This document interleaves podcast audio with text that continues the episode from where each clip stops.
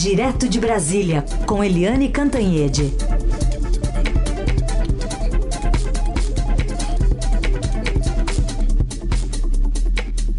Oi, Eliane, bom dia. Bom dia, Raíssa e Carolina, ouvintes.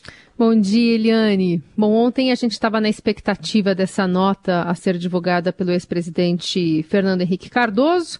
Hoje a coluna do Estadão já traz alguns bastidores de que o, próximo, o próprio Geraldo Alckmin, né, que agora é vice da chapa de Lula, esteve com tucanos históricos, Pedro Malan, José Pio Borges, enfim, membros do governo FHC, para falar um pouquinho da sua justificativa. E depois da nota ainda tivemos Fernando, aliás, Rubens Recupero e Sérgio Amaral, que também participaram da conversa, declarando apoio a Lula, apesar dessa nota não falar no nome do ex-presidente petista. Que avaliação você faz faz desse movimento nessa reta final da campanha, Eliane? Olha, uh, percebe que todos os nomes que você citou, que foram é, contactados pelo Alckmin, que é, apoiaram Lula, são todos nomes intelectuais, são nomes da economia do PSDB, mas não tem nenhum político do PSDB. Isso aqui eu achei curioso, né? Pedro Malan, por exemplo, nunca foi político. Rubens Recupero, Sérgio Amaral, é, são é, personagens importantes da história do PSDB, são muito ligados ao ex-presidente Fernando Henrique Cardoso, mas nenhum deles é político, jamais foi senador, deputado, governador.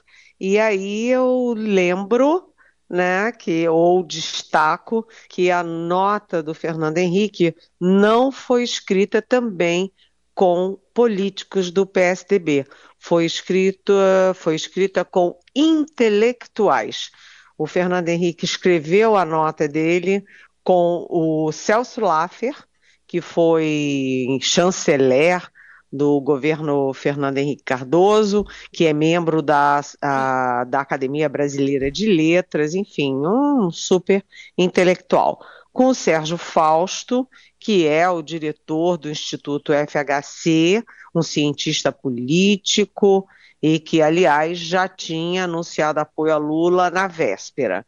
E com o Miguel Darcy de Oliveira, que é um diplomata de carreira e que é o assessor internacional do Fernando Henrique Cardoso há bastante tempo. Ou seja, nenhum político. É, na nota, o Fernando Henrique Cardoso, como Heisen disse, não cita nominalmente nem o Lula, nem o presidente Jair Bolsonaro, mas as comparações são óbvias, porque são, ele citou na nota todos os terrenos que dividem assim claramente, ostensivamente, o Lula do Bolsonaro. Então, por exemplo, é, combate à miséria e à desigualdade, valorização da educação, da ciência, é, do meio ambiente, né, valorização também das instituições, a volta do prestígio internacional do Brasil, são questões em que todo mundo sabe que são os pontos fracos do Bolsonaro e que são pontos fortes do ex-presidente Lula.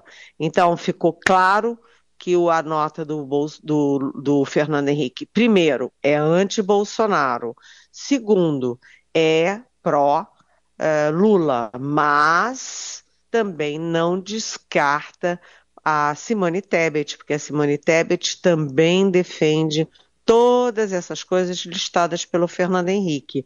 Então foi um, vamos dizer, uma concessão da nota e do Fernando Henrique à turma política do PSDB, porque o José Serra, por exemplo, que é grande amigo do Fernando Henrique, que é senador, que tem liderança no partido, foi governador, foi prefeito, senador, candidato à presidência da República, eu acho que é, três vezes, não é isso?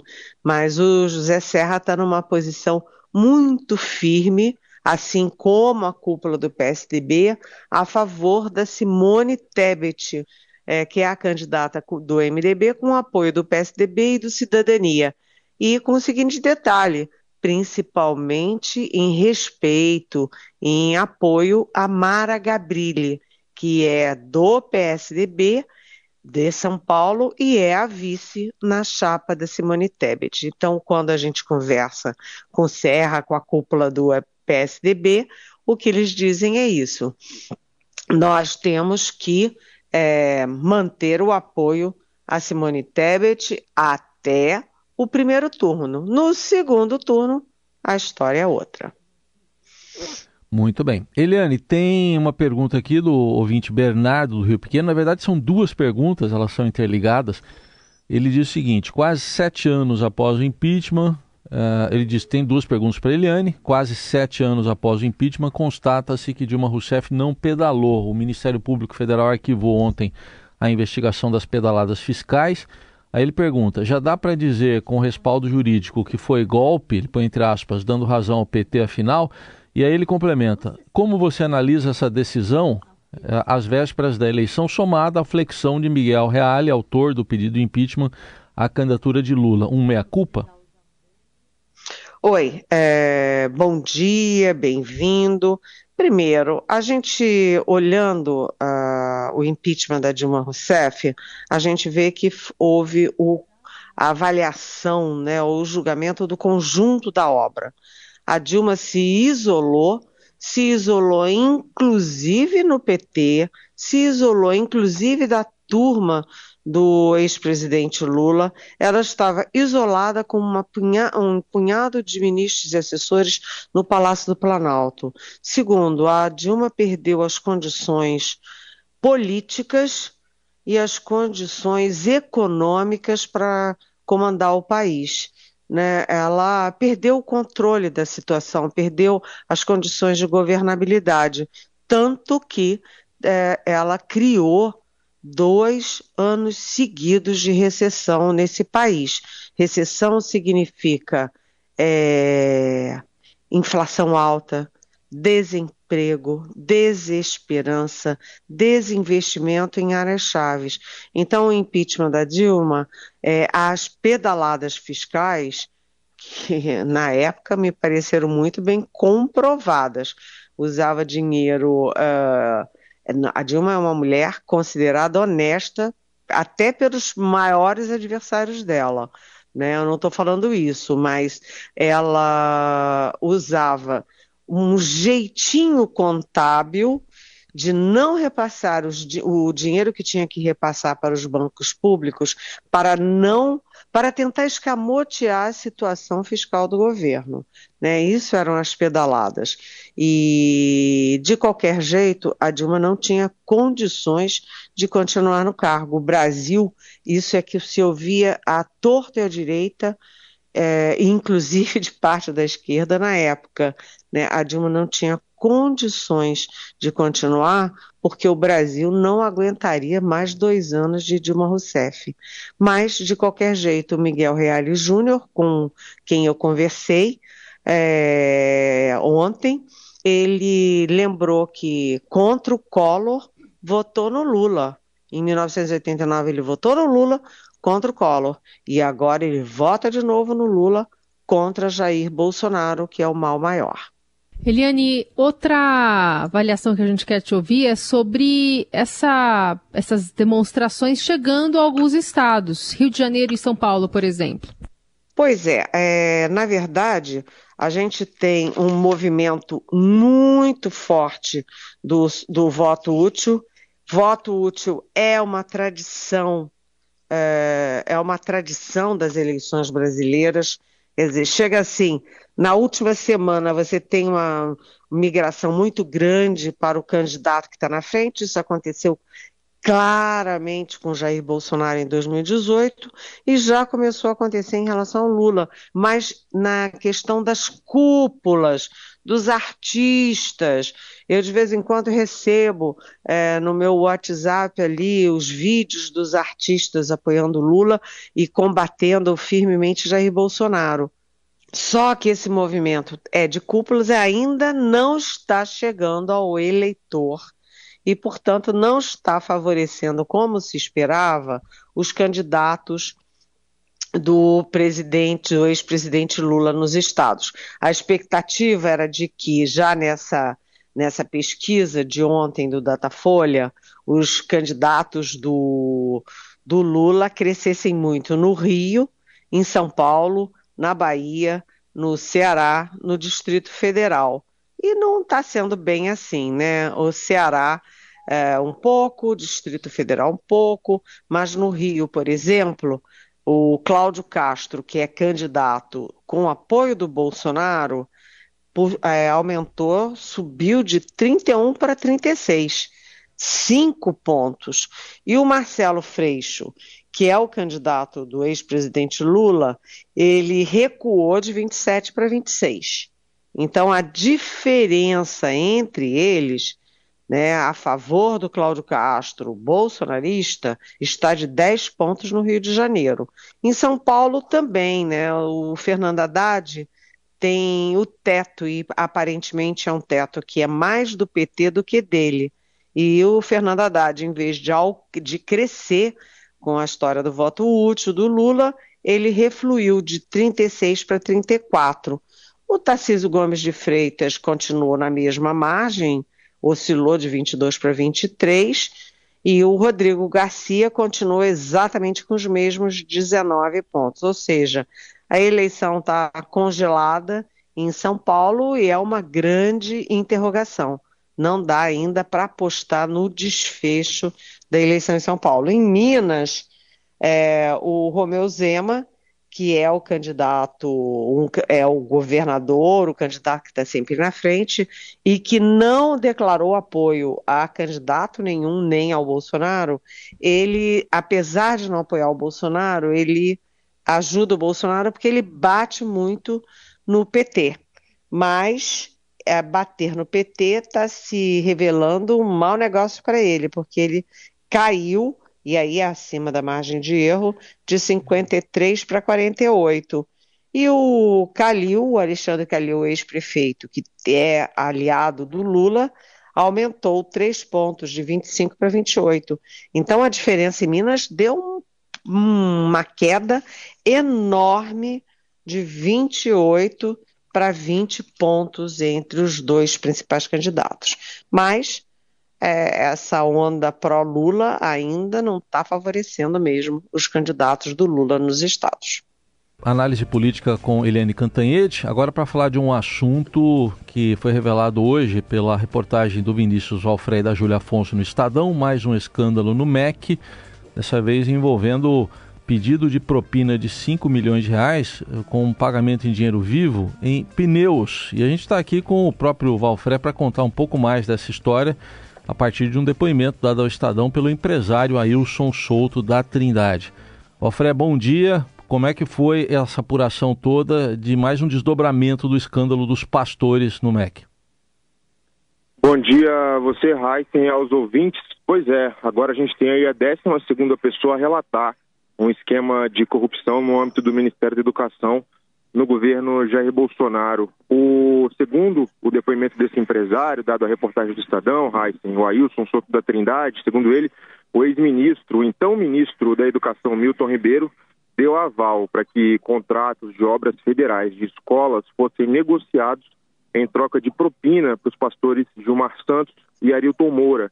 Esses dois pastores, como mostrou o Estadão lá em março, é, faziam aí uma espécie de gabinete paralelo no MEC e eram ali os responsáveis por liberar verbas para obras em prefeituras é, e para isso faziam pedidos de propina a pastores. Numa outra etapa da apuração, meses atrás, o Estadão já tinha mostrado que os pastores, que os prefeitos relatavam, por exemplo, que os pastores pediam propina em dinheiro, pediam até propina em ouro para que tivessem acesso ao ministério e às verbas do ministério para obras em suas respectivas cidades é, esse novo, essa nova denúncia, a Heisen traz aí então novos elementos, né, para um inquérito que é apurado pela Polícia Federal, tramita em sigilo no Supremo Tribunal Federal sobre corrupção no MEC e que foi levado ao Supremo Tribunal Federal depois que surgiram suspeitas de interferência do presidente Jair Bolsonaro nessa investigação.